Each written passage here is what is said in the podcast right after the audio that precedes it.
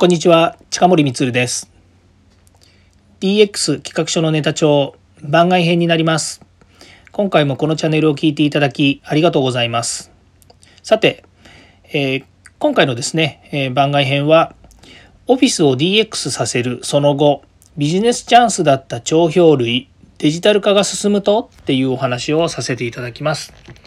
えー、昨日ですね、その4で、帳票類って生産性が高いのかっていうお話でですね、まあ、日本独特の文化なのかですね、このフォーマット化されている帳票をですね、今、この、えーまあ、ペーパーレスっていう波がですね、えー、だんだんこう進んできたということでですね、えー、なかなか難しい、えー、まあ、帳票類の世界なんだろうなというふうに思ったんですね。で、まあ、今日ですね、そのビジネスチャンスだった帳票類、デジタル化が進むとっていうお話なんですけど、もともとその、え企業のですね、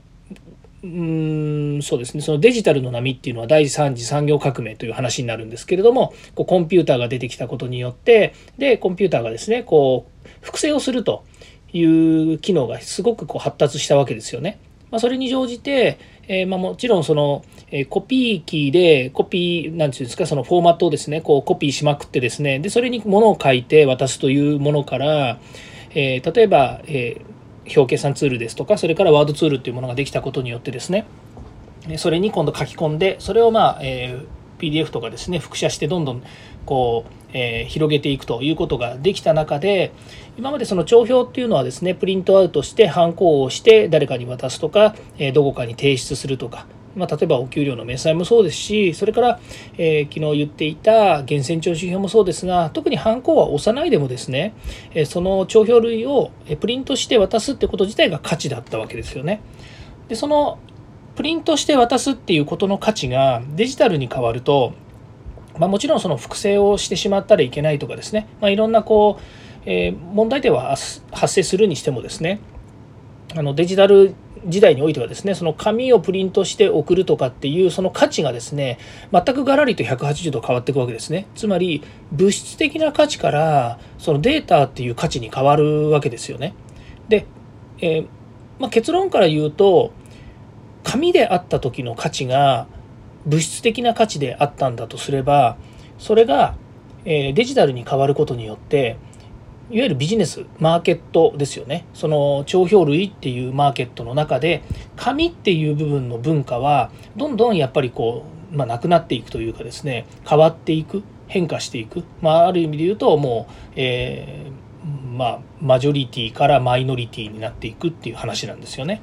でこれ多分重要で今この、まあ、コロナになってテレワークだとかですねそれから生産性向上だとかもしくはそのファックスやめましょうとかですねいろんなもののこう進化していく、まあ、これはあの進化と言ったらいいのか、まあ、こう変化に対応するっていうことの方がいいんでしょうね言い方としては。っていうものになっていった時にまさにその企業が DX のデジタルトランスフォーメーションするんだっていう中でですね、まあ、そういう、えー、ワークフローをですねこう変えていくということになってですねじゃあ会社の帳票類も全部、まあ、デジタルにして、えーまあ、例えば、えー、渡す時は PDF にして渡しましょうと。で紙の排出つまりプリントアウトすることについては一切やめましょうというふうになるとまず紙は売れなくなる、まあ、これ SDG SDGs, SDGs 的に言えばものすごくいいことですよね。あの森林伐採とかがなくなりますしね。あの加工するっていうこともなくなりますし。で、えー、まあ、そう郵送物郵便物がなくなるということは、まあ、今度は郵便に対しての郵便代がかからないだけど郵便局の人たちも困るのかな？みたいな話になってくるかもしれませんけども、ま、そういうことになりますと。でデジタルになると、まあ、当然バイト数が増えていくつまりハードディスクとか、え、メモリーにですねどんどんどんどんこういうデータが溜まっていくということになるんですけど、まあ、これをですね今度ご自宅とか、まあ、個人がですねプリントアウトしない限りはですね、えー、まあハード的あの物理的に、えー、ものとしては残らないわけですよね。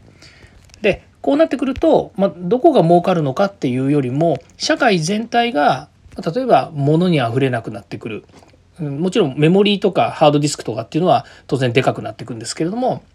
まあ、それもどっかのストレージに入れとけばいいということになりますとですねまさにそのもう溢れ返ったものの世界からは解放されるっていうことになりますね。そうすると、えー、どこにいてもいいつまりそういうものをいちいち動かさなくてもいいということですね。多分引っ越しする時に大量の資料を持っていかなくてもいい。オフィスも同じですよね。引っ越しする時に、まどこにでも自由に短手軽に動いていけるということになるわけですね。まあ、いろいろですねデジタル化が進むとなんか魅力のある考え方ができるのかなというふうになりますね。ただし、まあ、ビジネスチャンスだったっていうところでいくと今までシステム売りだけではダメだった人が帳票も一緒に作りますねって言ってた文化を持っているえベンダーさんとかですとあ紙が売れなくなっちゃったよどうしようと。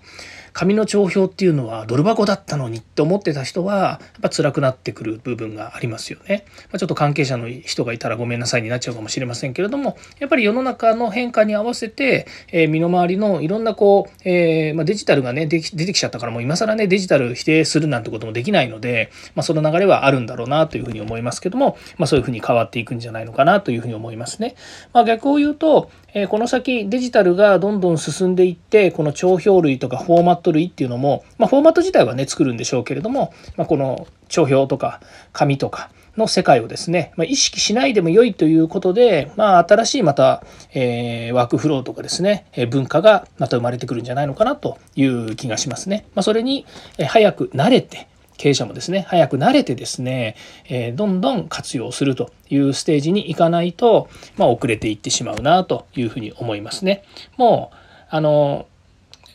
極論言うと本当にデジタルに対するリテラシーっていうものをしっかり上げていかないとまずいですよということになるんだと思うんですよね。